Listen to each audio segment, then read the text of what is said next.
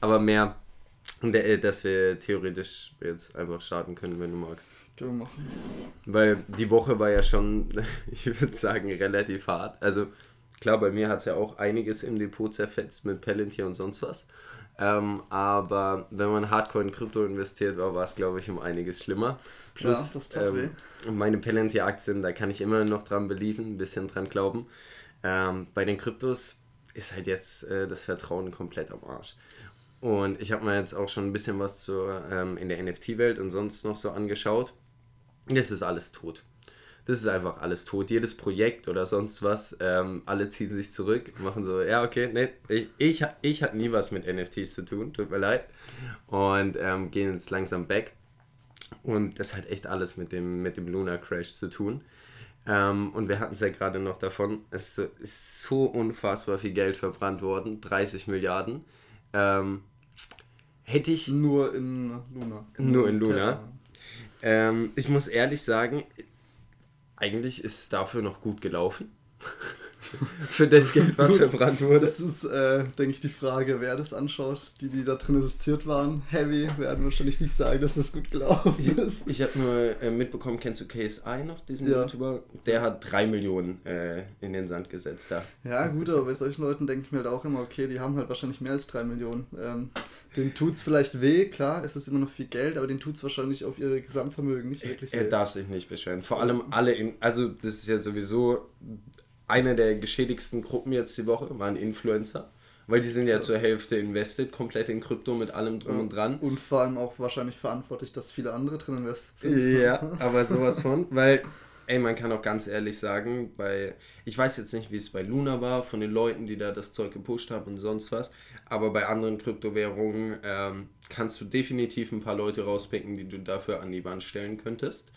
Ähm, ja, also das ist ja in der Regel so, dass jeder Krypto-Coin so einen Haupttreiber oder eine Hauptfigur hat, die diese treibt. Gut, das äh, geilste war Safe Moon. Ich weiß nicht, kennst du Safe Moon? Das sagt mir jetzt nichts. Also ist natürlich klar, der Name, wir gehen safe to the moon. Ja, ja, also, ja, ja. War, ne? warum auch nicht, ne? War, why not, gell?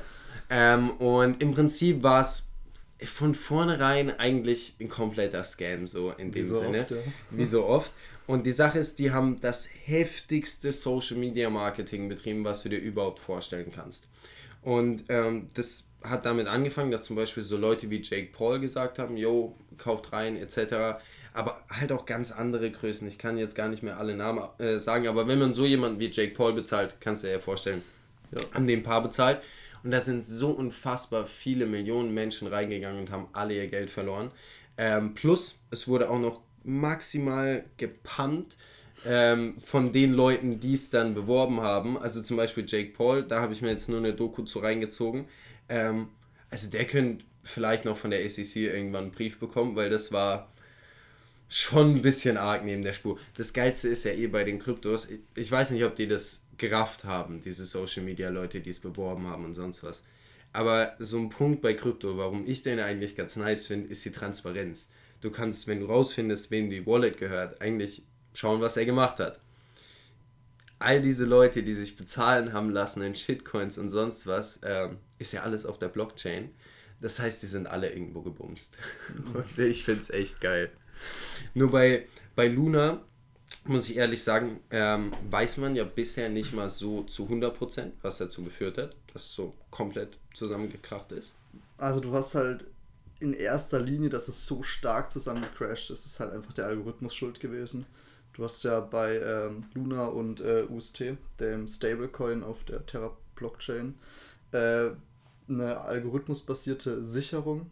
Das heißt, äh, für die, die jetzt nicht so äh, tief drin sind im Thema Stablecoins oder Kryptos an sich, äh, ja, ähm, Stablecoins äh, werden in der Regel abgesichert, zum Beispiel mit US-Dollar unterlegt und wenn du äh, jetzt eine Währungseinheit von einer Kryptowährung, von einem Stablecoin mit einem US-Dollar unterlegst, dann hast du eine Sicherung. Und das sorgt dafür, dass dieses, dieser Stablecoin eigentlich immer den Wert 1 US-Dollar hat. Das heißt, du schaffst eigentlich einen, einen sehr volatilen Wert und nimmst da die Volatilität komplett raus. Also du hast einen Krypto-Coin, der nicht mehr schwanken soll. Theoretisch, in der Theorie funktioniert das wunderbar. Ja. Bei den äh, Sicherheits-, mit der besicherten äh, Stablecoins war halt das Problem, ja, die Unternehmen haben vielleicht halt ein bisschen geflunkert an der einen oder anderen Stelle über die Unterlegung und dann war halt doch nicht alles zu 100% unterlegt oder war mit irgendwelchen unbesicherten Schuldscheinanlagen oder sowas unterlegt. Also es war alles so ein bisschen shady teilweise und ähm, in der Realität äh, hat das dann auch schon teilweise zu Problemen geführt, muss man sagen. In der Theorie funktioniert das super. Jetzt kommt es aber zu den algorithmusbasierten Stablecoins. Und da funktioniert es schon nicht mal mehr in der Theorie. Also wie soll das in der Praxis sicher funktionieren?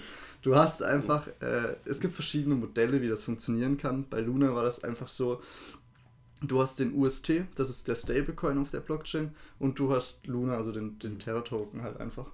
Und wenn jetzt der Kurs von dem Stablecoin fallen sollte, dann werden einfach neue Luna Coins generiert und die werden unterlegt unter den ähm, Stablecoin und somit soll quasi der Gap zu einem US-Dollar gefüllt werden, dauerhaft. Andersrum, wenn der Preis von diesem Stablecoin über einen US-Dollar rübergeht, dann werden da wieder Luna Coins rausgenommen und quasi verbrannt, also entfernt. Dadurch hast du einen, eine, Entlas eine elastische Menge an Luna Coins und das ist das gigantische Problem gewesen in dem Moment. Du hast einfach einen allgemeinen Abverkauf vom Kryptomarkt. Es ging ja die letzten Wochen einfach bergab ja. in jedem Coin eigentlich oder so. Ging ja auch für uns normale Investoren. Ging ja nicht anders. Bergab, ne? ja. das, das hängt ja alles zusammen. Mittlerweile ist ja auch, äh, sag ich mal, statistisch nachgewiesen, dass äh, Kryptocoins nicht entgegen dem Aktienmarkt laufen, sondern wirklich mit dem Aktienmarkt. Da, da habe ich wahrscheinlich noch mehr Glück mit meinen Penny Stocks die Woche gehabt, äh, was Absicherung angeht. Und äh, das Thema war einfach ähm, es wurden halt diese Coins auch in Mitleidenschaft gezogen, sowohl der UST als auch der Luna Coin. Und dadurch, dass der UST gefallen ist, wurden neue Luna Coins erstellt, um diese Gap zu wurde auszugleichen. durch das neue Minting einfach dafür gesorgt, dass es Ding komplett verwässert wurde. Es wurde abartig verwässert und das ist eine Spirale, die sich immer weiterzieht. Und du hast auf der einen Seite hast du den fallenden Kurs von diesem Stablecoin der generiert mehr Luna Coins. Aber die Luna Coins fallen ja gleichzeitig auch noch mit und werden mehr. Das heißt, sie fallen doppelt so stark. Das heißt, sie werden immer weniger wert und der Ausgleich, den jeder generierte Coin schafft, wird geringer. Das heißt, der Algorithmus schafft immer mehr und mehr und mehr. Aber weil nicht mal das den Fall von äh, dem äh, Stablecoin stoppen konnte, wurden noch mehr geschaffen und noch mehr. Und es ging immer weiter und sie verlieren gleichzeitig an Wert und es, der Algorithmus hört einfach nicht auf nachzugenerieren. Und die Leute verlieren ja dadurch ihren, ihren Glauben, weil sie einfach sehen, dass es plötzlich einfach extrem stark bergab geht. Also das heißt, sie verkaufen zusätzlich noch. Gut, den Glauben an algorithmusbasierte Stablecoins sollten sie meiner Meinung nach sowieso nie gehabt haben, weil es, es gibt historisch kein einziges Beispiel von irgendeinem algorithmusbasierten Stablecoin, das halbwegs funktioniert hat. Ich meine, ähm, bis dato hat er ja funktioniert, aber das ist halt kein Argument, dass er auch zukünftig funktioniert. Das aber es, du hast historisch eigentlich nur Sachen, die komplett gegen die Wand gefahren stimmt, sind. Ja. Ähm, da sollte man sich ein bisschen dran orientieren, würde ich sagen. Du hast halt einfach in dem Fall diese zwei Problematiken auf einmal gehabt, die sich halt gegenseitig so hoch skaliert haben. Einmal dieser Vertrauensverlust, der zu einem noch stärkeren Abverkauf gerade in diesen beiden Coins geführt hat und zum anderen halt dieser Algorithmus, der immer mehr rausgepumpt hat. Ich weiß jetzt gar nicht genau wie viel, ich habe es glaube ich, mal ansatzweise gelesen. Es waren davor irgendwie eine halbe Million, äh, nicht eine halbe, eine halbe Milliarden. Und jetzt sind es 1,5 Milliarden. Er hat einfach die Coins verdreifacht. Mhm. Und dass das halt natürlich langfristig nicht funktionieren kann, das, das, sollte jedem klar sein. Ich meine, wenn ich morgen die dreifache Menge an Euro habe, dann äh, haben wir auch ein Problem, was das angeht. Plus bei Luna sollte jedem schon von ganz, ganz Anfang an klar gewesen sein. Ähm, das Team hat ähm, das Versprechen gegeben, 20% im Jahr Rendite ja, zu hauen. Ähm, ungefähr da sollte jedem normalen Investor. Ähm, was aufleuchten, aber naja. Ich meine, es muss nicht, es muss ja natürlich nicht unbedingt ein Scam oder ein Fake sein oder das super schlecht laufen, aber solche Versprechen sind natürlich immer, ja, die sollte man ganz vorsichtig genießen, du weil, ähm, ja. weißt in den meisten Fällen ja schon, dass ähm, irgendwas Shady-mäßiges dahinter ja, steckt. Und Ob du jetzt letztlich abgezockt wirst, sei mal wirklich dahingestellt, weil es gibt auch genug Leute, die mit Luna wahrscheinlich unfassbar viel Geld verdient haben und fertig Frage. ist. Die haben zu einem richtigen Zeitpunkt ausgecasht und fertig.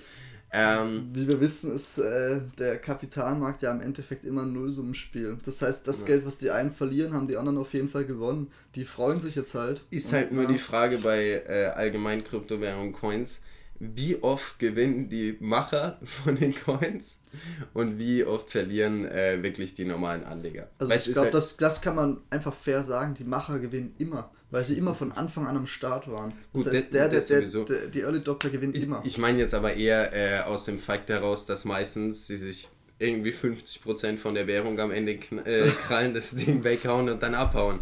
Also ich meine, ich habe mir jetzt schon so viele Videos von sicheren Liquiditätspools gegeben, die einfach ab und zu mal im Monat angetastet werden für ein paar Millionen Coins. Ähm, das ist wirklich, wirklich krank, was da abgeht. Und so, wie ich das verstanden habe, ist der, so diese Kryptowelt eigentlich auch noch so ein bisschen wie der Wilde Westen. Absolut, ja. Weil du kannst im Prinzip machen, was du willst. Bisher bist du auch noch nicht wirklich rechtlich dafür belangt. Es wurden ein paar Leute angeklagt, ja, aber das liegt eher an ihrem öffentlichen Bild. Wenn jemand sich halt nicht komplett detoxt und sich ein, zwei Absicherungen besorgt und dafür sorgt, dass die Leute nicht rausfinden, wessen Wallet das ist, ähm, dann bist du eigentlich auch noch relativ safe so. Ähm, ich glaube aber, dass es schon in den nächsten Jahren dann zu ein paar Regularien führen wird oder führen muss, weil das ist echt ein bisschen zu arg. Ja, das, das große Problem ist halt einfach, dass das halt alles online stattfindet. äh, wenn ich jetzt, ich kann nicht in ein Land gehen und sagen, hey, ich hau jetzt eine neue Währung raus, Leute, kauft meine Währung.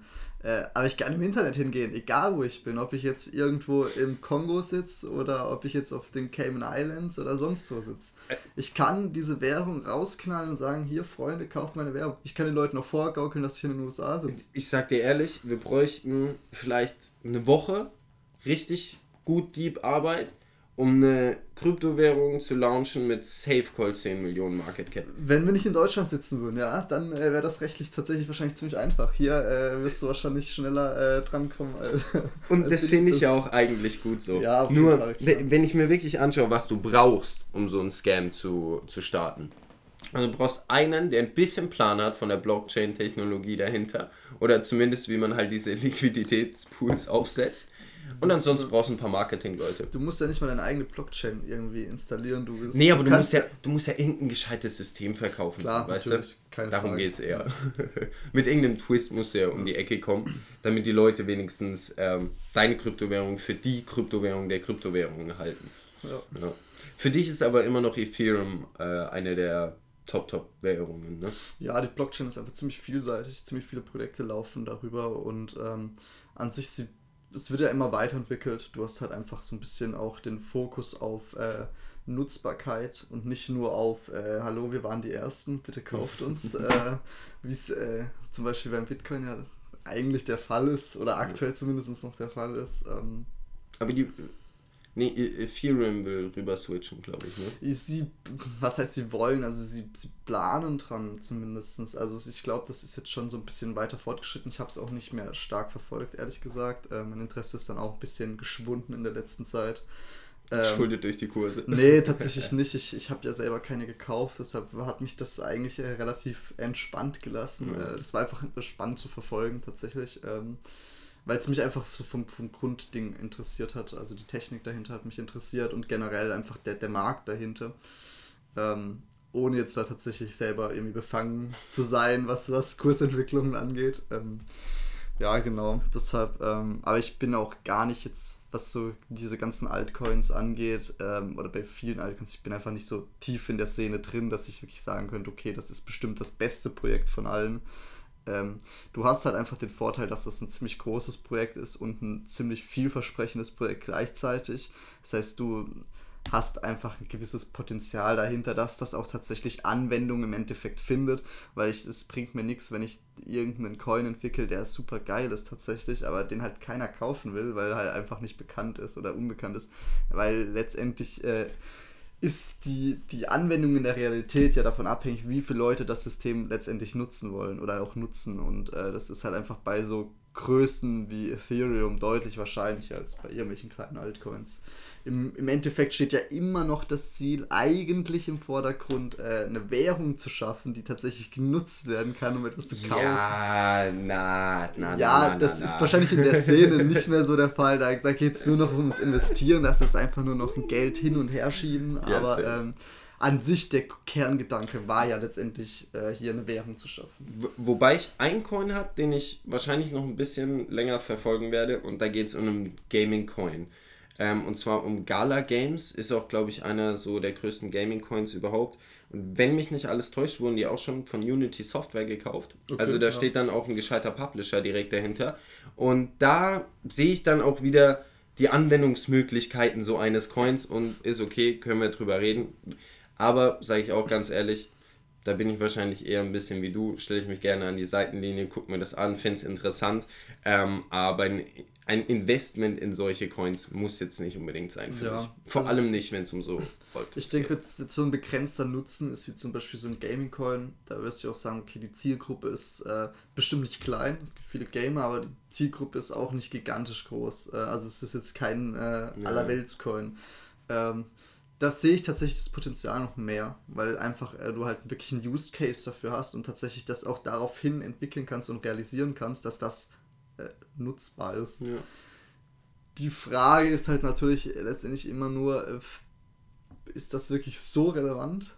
ist das Vertrauen in die eigene Fiat-Währung wirklich so klein, dass du sagst, du brauchst unbedingt einen Krypto-Coin, damit du deine Assets in einem Spiel bezahlen kannst. Ich denke, es geht viel um Marketing. Ja, denke ich tatsächlich auch. Ähm, also Klar, natürlich in einem Fall von einem Fiat-Crash wäre das natürlich toll, aber ich glaube, wenn ein Fiat-Crash kommt, habe ich ganz andere Probleme, als dass ich äh, mir mein Computerspiel nicht mehr leisten kann. davon, davon hatten wir es gestern. Also wenn bei uns allen wirklich mal eine Null im Depot steht, dann haben wir ganz andere Probleme als Aktien das, oder sonst das, was. Das ist einfach so. Also ich meine, der, der Markt, wenn der ist so kollabiert, dann hast du ja auch, der, der ganze Konsummarkt bricht dann ja auch mit folglicherweise ein. Und was bringt dir dann Coins, wenn du, kein, wenn du sie nicht mehr ausgeben kannst? Glaubst du, ein riesen, riesengroßer Krypto-Crash könnte zum nächsten äh, Burst führen?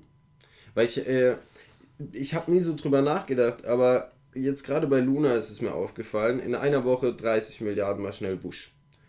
Wenn das wirklich mit riesen Coins passiert, ähm, dann fließt innerhalb einer Woche so viel Geld weg. So viele Menschen werden komplett in ihrer Psyche einen Switch hinlegen.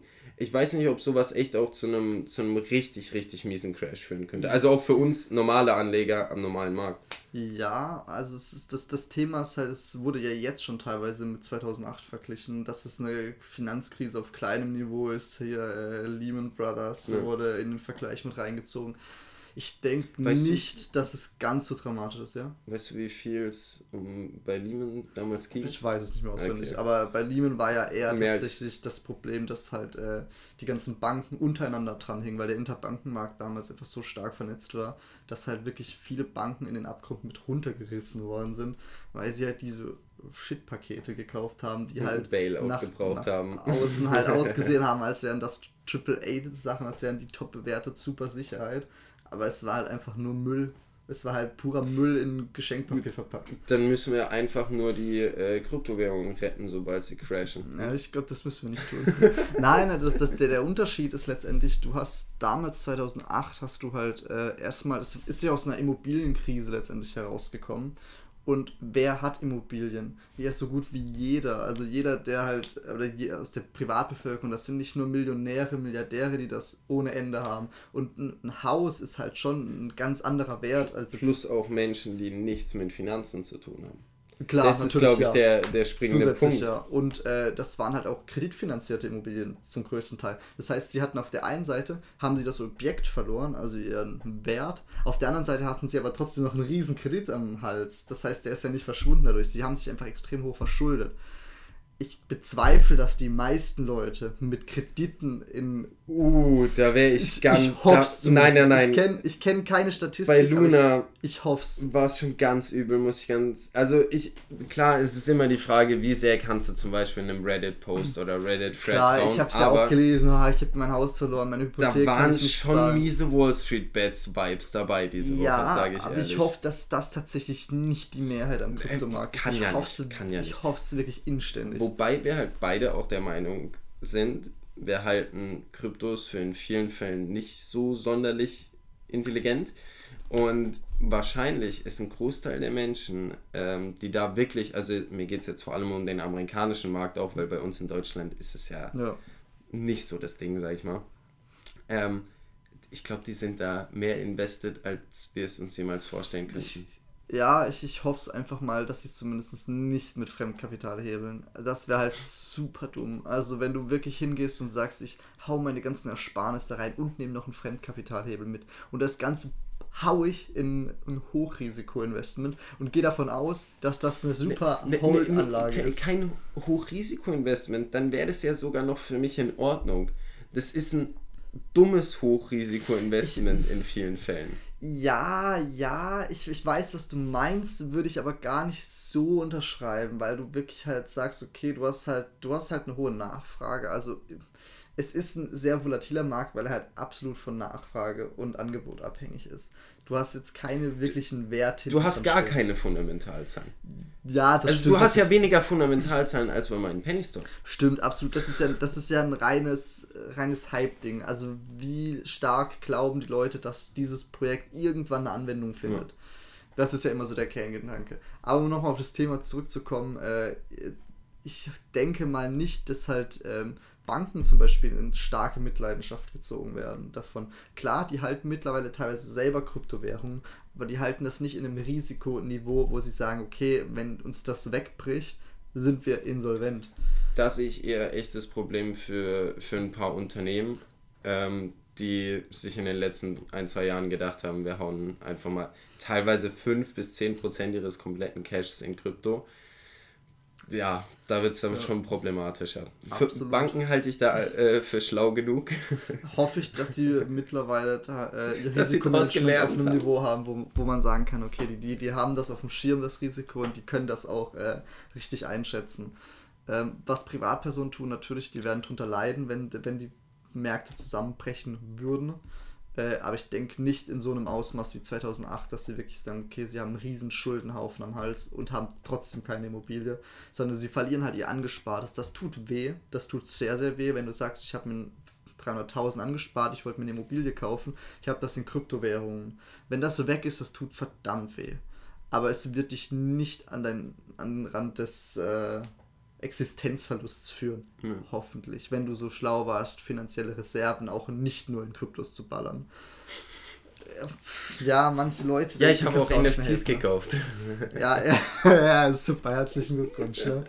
Äh, ja, also wenn das, sage ich mal, auch nur ein Teil vom Depot ist, selbst wenn das 50% waren, die meisten könnten das wahrscheinlich verkraften. Deshalb denke ich nicht, dass das zu so einem Riesencrash führen könnte. Also das kann ich ja auch relaten in dem Sinne. Ich habe ja auch äh, fast 50% meines Depots mal gekillt mit den Penny Stocks.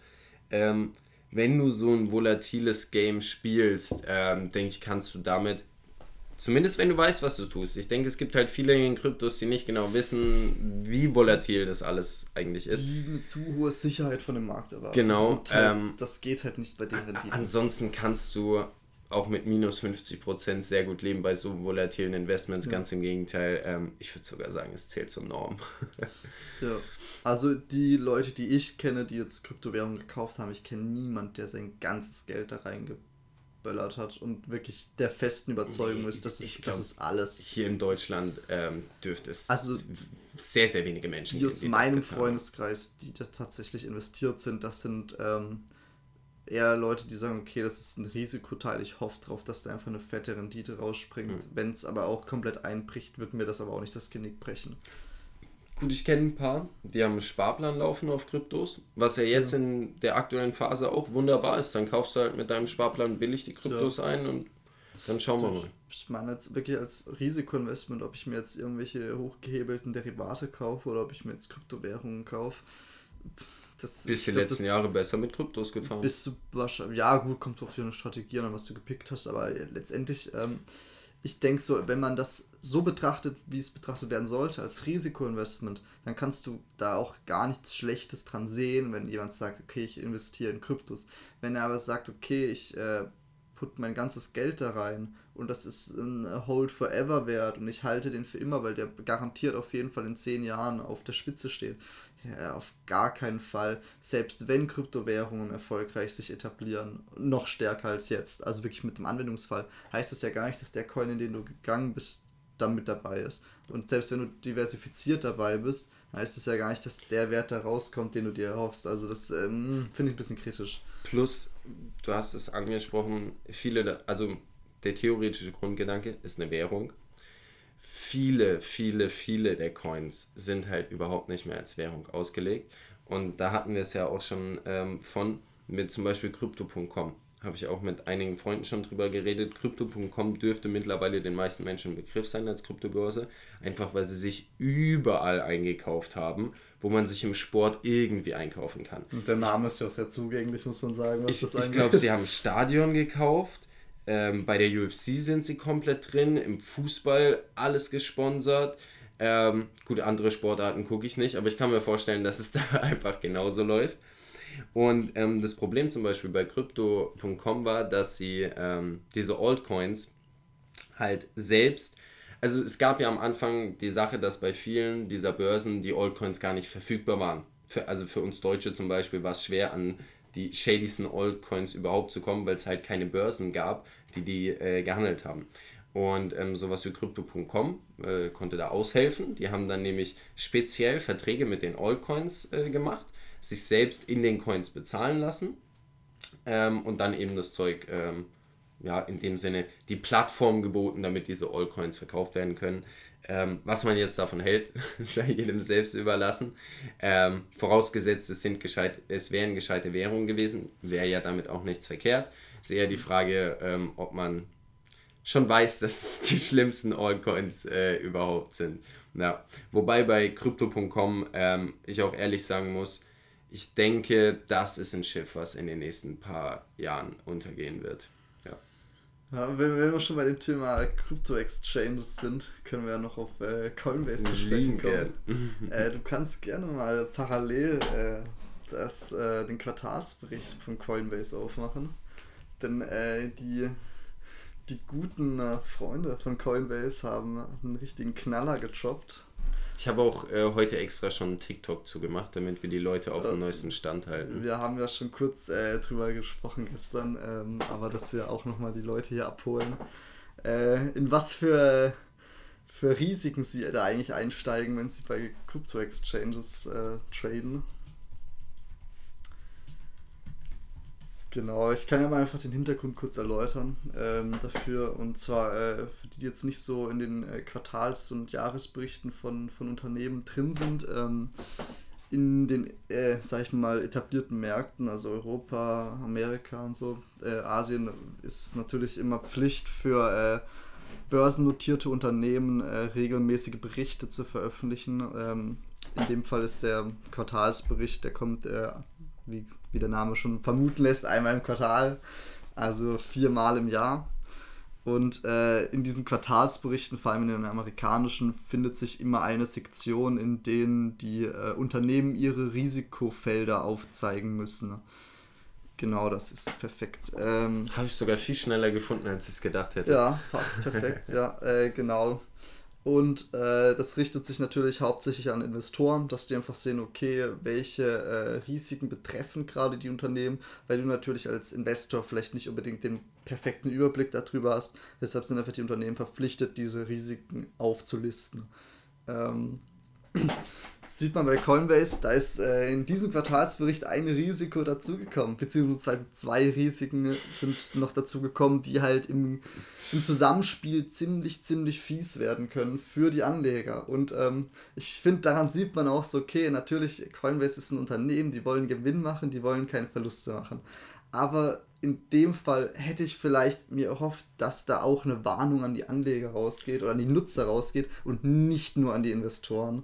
Weil das ist schon sehr, sehr, sehr kritisch. Es geht eher darum, wie man einfach öffentlich damit kommuniziert, würde ich sagen. Ja, also. Es, ich meine, es sind deine Kunden. Es sind deine Kunden, ne? Also ich finde, sie sollten wenigstens dieses Risiko irgendwo noch darstellen. Aber sie tun es halt nicht. Sie bringen es halt in den Quartalsbericht, wo sie es müssen. Und äh, um das Verhältnis darzustellen, dieser Quartalsbericht, Q1-Bericht, der ist 140 Seiten PDF, Fließtext. Also das heißt, das ist keine Lektüre, die du dir mal äh, zum Einschlafen reinziehst. Ähm, und in diesem ewig langen Bericht, da steht ein Satz. Und dieser Satz sagt alles aus, was du wissen musst. Und das ist einfach richtig, richtig, richtig mies. Und zwar geht es darum, dass ähm, Coinbase angepriesen hat, dass im Falle einer Insolvenz die ganzen Kundeneinlagen, das heißt sowohl dein, deine Fiat-Währung, die du dort auf den Konten führst, als auch deine Kryptowährungen, die von äh, Coinbase treuhänderisch verwaltet werden, dass das alles in, äh, in die Unsecureds reinfließt.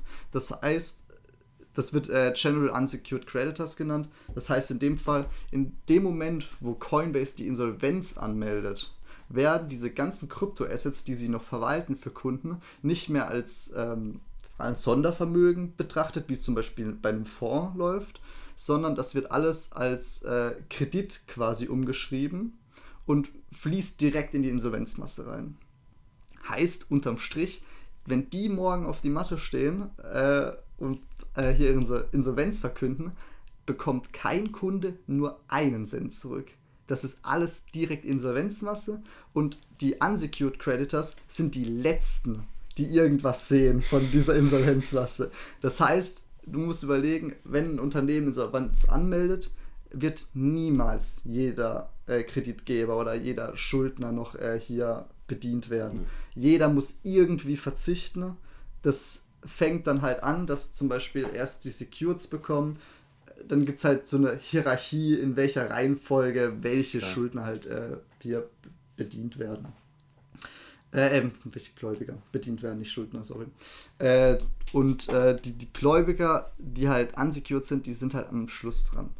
Und da, da wird nichts mehr übrig sein am Schluss, um diese Leute zu bedienen. Das heißt, wenn du 300.000 in Kryptowährungen da liegen hast und dir denkst, ah ja, die liegen ja da, die, wenn die insolvent sind, habe ich die ja, dann kann ich mir die auszahlen lassen. Nee, scheiße, ist nicht. Das ist weg, das Geld, aber direkt weg.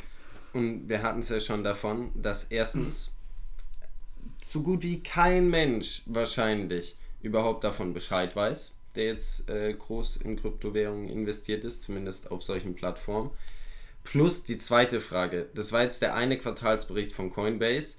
Ähm, man kann natürlich, ist alles Spekulation, davon ausgehen, dass die ein oder andere Kryptobörse da draußen wahrscheinlich ähnlich drauf ist. Man kann nicht nur davon ausgehen, das ist ziemlich wahrscheinlich. Also eigentlich garantiert so. Das wird bei jeder äh, amerikanischen Kryptobörse genauso laufen.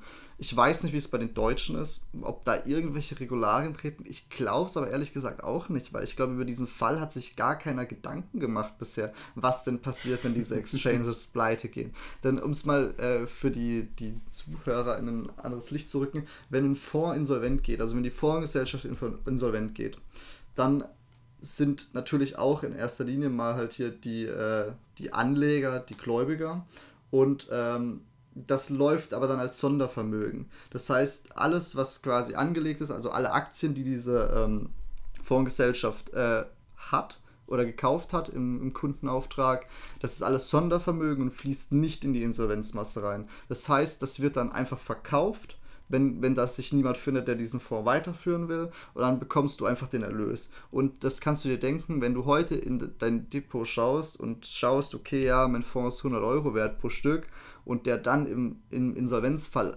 komplett liquidiert wird, dann wird da vielleicht 99 Euro draus oder 95, je nachdem, wie viel die Transaktionskosten und generell noch die Verwaltung, weil das wird noch teilweise ein bisschen weitergeführt. Das wird alles abgezogen, diese Kosten davon, aber in der Regel bekommst du den Großteil von deinem aktuellen Wert zurück. Natürlich scheiße, du musst verkaufen in dem Moment, es ist nicht toll, aber. Ja, aber es ist völlig in Ordnung. Besser als nichts. Ja. Es ist besser, sie bekommen ja nicht nichts, sie bekommen einen also Anspruch auf die Insolvenzmasse. aber der ist ja halt nichts wert. Der ist halt einfach nichts wert. Das, das bringt dir halt nichts. Ähm, Wobei ich ehrlich sagen muss, bei den äh, Kryptos jetzt einfach, bei den Kryptobörsen, ähm, ich gebe dir recht, ich schätze mal, da hat sich keiner von den Jungs auch nur ansatzweise Gedanken gemacht, zumindest in den letzten zwei Jahren, dass überhaupt irgendjemand insolvent gehen könnte. ist jetzt wahrscheinlich im letzten Jahr anders. Richtig, und das ist der zweite Punkt, der da drin steht. ähm, und zwar hat natürlich, äh, da haben viele einfach nicht drüber nachgedacht, aber das ist jetzt ein Risikofaktor, der ebenfalls zusätzlich erwähnt worden ist von Coinbase. Und zwar ist es das Problem, dass die Kurse ja über die Bank weg runtergegangen sind von den Kryptos. Und Coinbase verdient an Transaktionen und zwar prozentual. Das heißt, je höher die Transaktionen sind, desto mehr verdient Coinbase. Wenn jetzt Preise fallen oder die Kurse fallen, aber trotzdem gleich viele Coins gehandelt werden und dadurch nicht mehr Coins gehandelt werden, ja, dann hast du halt ein Problem, dass einfach die Volumen sinken. Und wenn die Volumen sinken, sinkt einfach effektiv auch Coinbase Umsatz. Und äh, sie haben halt hier diese zwei Risikofaktoren, also sie haben natürlich viel mehr, aber diese zwei Hauptrisikofaktoren dahingestellt. Zum einen, es wird der Umsatz auf jeden Fall zurückgehen, weil einfach die Volumen sinken und sie nicht glauben, dass dadurch der, die umgesetzten Coins steigen werden. Zum anderen hast du halt auch das Problem, dass äh, wenn die Leute darüber Bescheid wissen, dass diese Anlagen total unsicher sind, dann werden sie sich vielleicht dreimal überlegen, ob sie da wirklich tatsächlich einen Handel dort betreiben wollen. Und das beides führt halt einfach eventuell zu einem starken Gewinnrückgang. Und dieser Gewinnrückgang kann natürlich langfristig auch in, zu einer Insolvenz in führen. Einer Insolvenz und enden. genau da ist dann das Risiko einfach gigantisch groß für die Anleger, wo sie sagen, okay, das ist eine Spirale, wo einfach böse enden kann. Was würdest du denn äh, bei Coinbase einfach sagen, was das Risiko angeht? Einfach aus deinem Bauch raus. Ich glaube nicht, dass die morgen Insolvenz anmelden werden. Die sind einfach ziemlich groß, Allerdings können die natürlich auch sagen, okay, wir sehen hier langfristig eh keinen Sinn. Keinen Sinn. Und dann können sie natürlich sagen, dann ziehen wir lieber jetzt den Trigger, holen für unsere Investoren die Kohle raus. Und uns. Und uns natürlich, selbstverständlich. Wir sind ja wahrscheinlich, oder die, die Gründer sind ja wahrscheinlich auch noch Anteilseigner.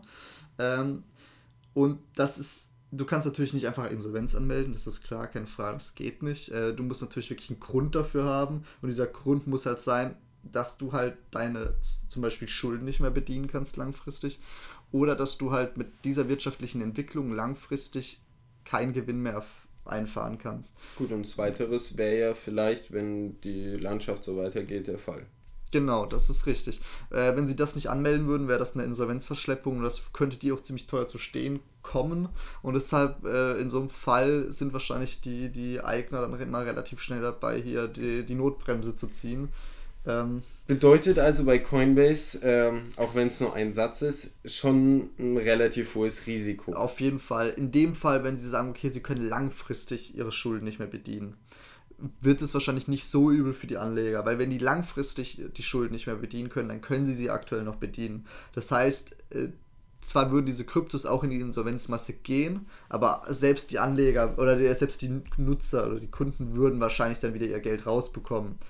Ähm, was ich empfehlen würde, ist äh, einfach keine Kryptos dort rumliegen zu lassen. Ich meine, du kannst gerne auf so Exchanges handeln, aber bitte besorg dir eine eigene Adresse, auf die du die dann transferierst. Dann hast du die auf der Blockchain liegen. Die liegen dann nicht mehr verwaltet bei Coinbase und etc.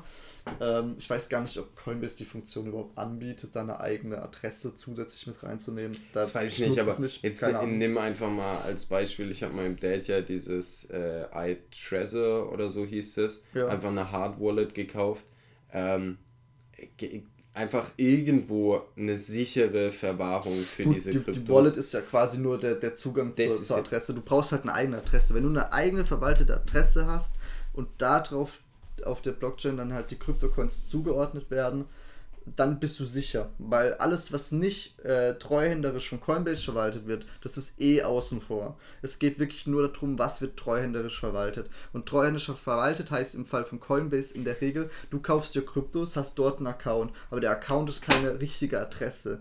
Das heißt, die haben ihre Kryptos auf ihre oder auf eigenen Adressen liegen und die schreiben dir nur in ihren EDV-Systemen diesen Anteil zu. Bedeutet, sobald du im Prinzip schon bei Metamask deine eigene Adresse machst, etc., ähm, das ist, was du meinst. Ja, richtig. Wunderbar. Also, das äh, sichert euch auf jeden Fall eigentlich zu 100% ab, weil äh, das, wenn das aus dem Treuhandvermögen raus ist von denen, dann äh, habt ihr da keine Probleme. Natürlich, wenn ihr jetzt noch irgendwie Geld auf den Accounts dort rumliegen habt, ja, ich meine, wenn es jetzt ein paar hundert Euro sind, oder halt nur ein kleiner Anteil von, von dem, was ihr halt tradet, meine Güte, das wird euch auch nicht umbringen. Aber ähm, wenn ihr halt wirklich große Bestände habt und manche Leute halten anscheinend tatsächlich große Bestände bei Crypto-Exchanges, was auch nicht, was sowieso nicht zu empfehlen ist. Was mich aber wirklich interessieren würde, wie es dann auch im Falle der NFTs aussieht bei einer Insolvenz. Da Weil das sind, ja, das sind ja theoretisch Assets, das werde ich dann nochmal rausfinden. Weil ähm, ich glaube, also zumindest habe ich bei Binance so gesehen, ich ver also ich verwalte die dann schon alle auch bei Binance, wenn ich die, also ich kann die bei Binance alle lagern. Ähm, und die dann auch in das gleiche reinfallen.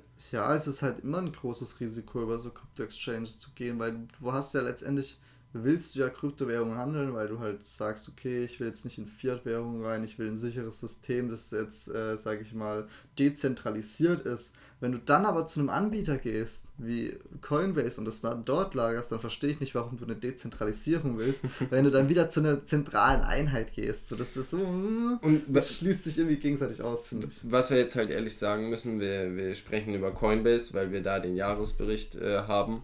Aber bei wahrscheinlich den meisten anderen Kryptobörsen wird es genauso sein.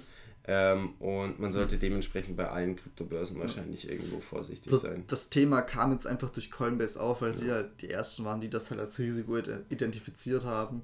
Und das wird wirklich bei anderen nicht anders sein. Also wird wahrscheinlich genauso ein bisschen anders eins zu eins in den Jahresberichten dann der anderen drin. Ich denke, ich habe es jetzt nicht nachgeschaut, aber ich, ich könnte mir gut vorstellen, dass, dass diese Thematik auch in den anderen Quartalsberichten auf jeden Fall von den anderen Anbietern auftaucht. Ich würd, mich würde es interessieren, wie es bei, äh, bei deutschen Anbietern ist, ähm, wie das dort dann geregelt sein wird. Weil ich sag mal, in Deutschland ist ja so die, die, die Anlegerkultur eigentlich auf eine hohe Sicherheit ausgelegt vom, vom Staat. Das heißt, du hast zum Beispiel bei Banken hast du den Anlegerschutz bis zu 100.000 staatlich und darüber hinaus ist meistens auch alles abgesichert. Also das klingt überhaupt nicht deutsch. ja, ich, ich, ich frage mich halt, wie es zum Beispiel bei BSDX ist. Ja. Ähm, ich habe da auch kein, kein Konto, deshalb ich weiß auch nicht, ob du deine eigene Adresse führst oder aber so. Aber allein da, du kannst es deutschen Anlegern, glaube ich, nicht antun, so ein Ding durchzuziehen. Also das bringst du wahrscheinlich nicht. Ja. Hoffe ich mal. ja, also es sind schon einige ja, aber das war, Dinge. Aber das waren doch dein Unternehmen, oder? Ja, Banken sind auch nicht mehr unbedingt. Gut, Banken zählen da für mich jetzt nicht rein, aber wenn du halt eine Börse bist, eine äh, Trading ja, Exchange, wenn, wenn da hast du einen Namen, du bist meistens gebackt von irgendwas. Ich bezweifle, dass die Börse ja. Stuttgart sich die Schmach D das, das meine ich, genau. Und äh, da sagen würde, hey Freunde, guckt mal, äh, das ist jetzt alles unser, äh, unsere Insolvenz. Das ist jetzt voll doof gelaufen. Abgesehen davon, wie wahrscheinlich ist es, dass so ein Projekt wirklich in die Insolvenz reinrutscht Plus jetzt gerade bei ähm, hier der Börse Stuttgart oder BSDX, ähm, die haben ja auch nicht sowas wie Luna. Stimmt, also de, halt du kannst gar kein, Coins, ja, ja, du kannst gar keinen Coin kaufen, der äh, also der vermutlich vermeidlich äh, beschissen ist. Ich weiß jetzt gar nicht, wie genau das Verhältnis zur, zur von der Börse Stuttgart jetzt direkt zu BSDX ist, weil ähm, es war ja ein Joint Venture.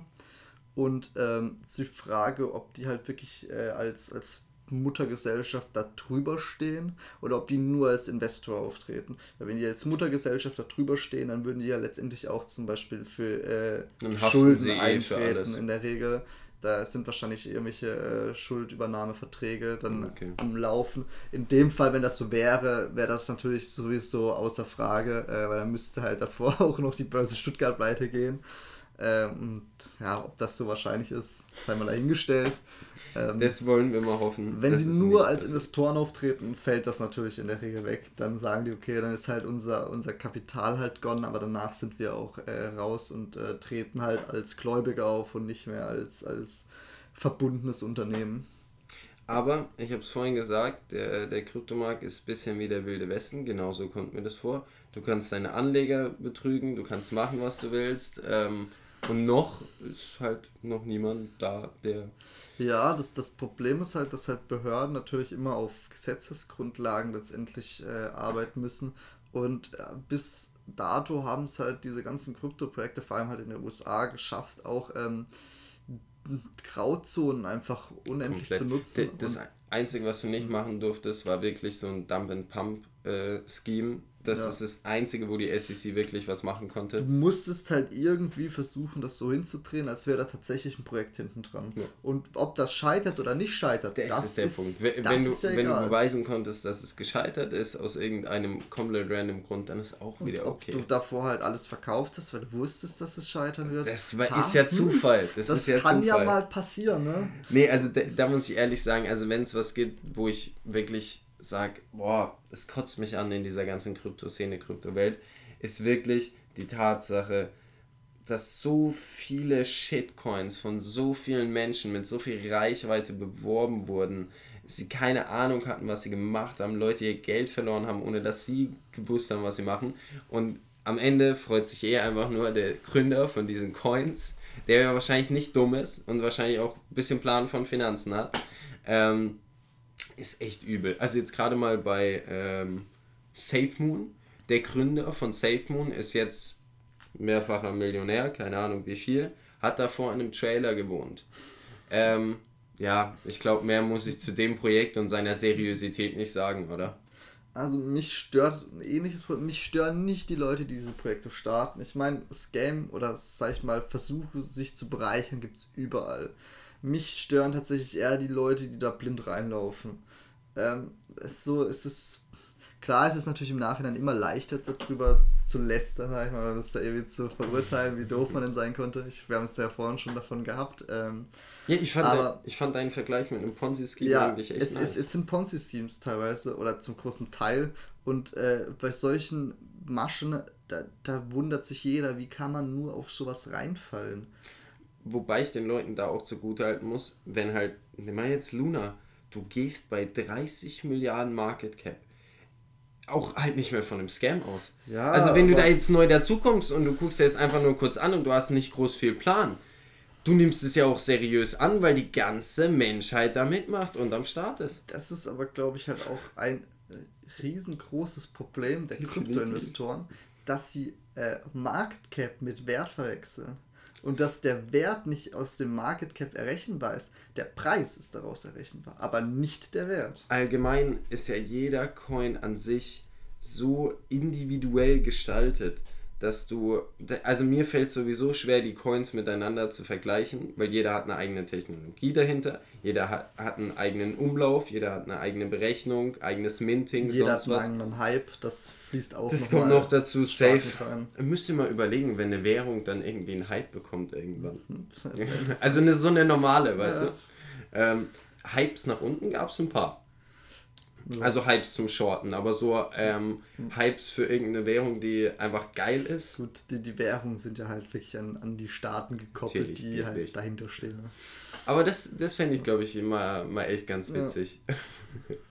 Wäre wär spannend, ja, auf jeden Fall. Wobei die Hypes in der Kryptowelt, würde ich sagen, jetzt auch durch die letzte Woche erstmal ein bisschen gedämpft wurden und hoffentlich jetzt auch ja. erstmal ein bisschen ruhiger laufen in den nächsten Monaten. Ja, aber so wie ich die, die Crypto-Guys kenne, Ey, dämpft das ihr Enthusiasmus du, wahrscheinlich du in keinstem. Du nimmst Luna, die äh, Leute, die in Luna investieren, heißen Lunatics. Mhm. Ähm, und die sogenannten Lunatics, die sind immer noch überzeugt vom Projekt. Also ich meine, das, das, ist, das ist so die Perversion an Krypto, wo ich echt sagen muss, da bin ich raus.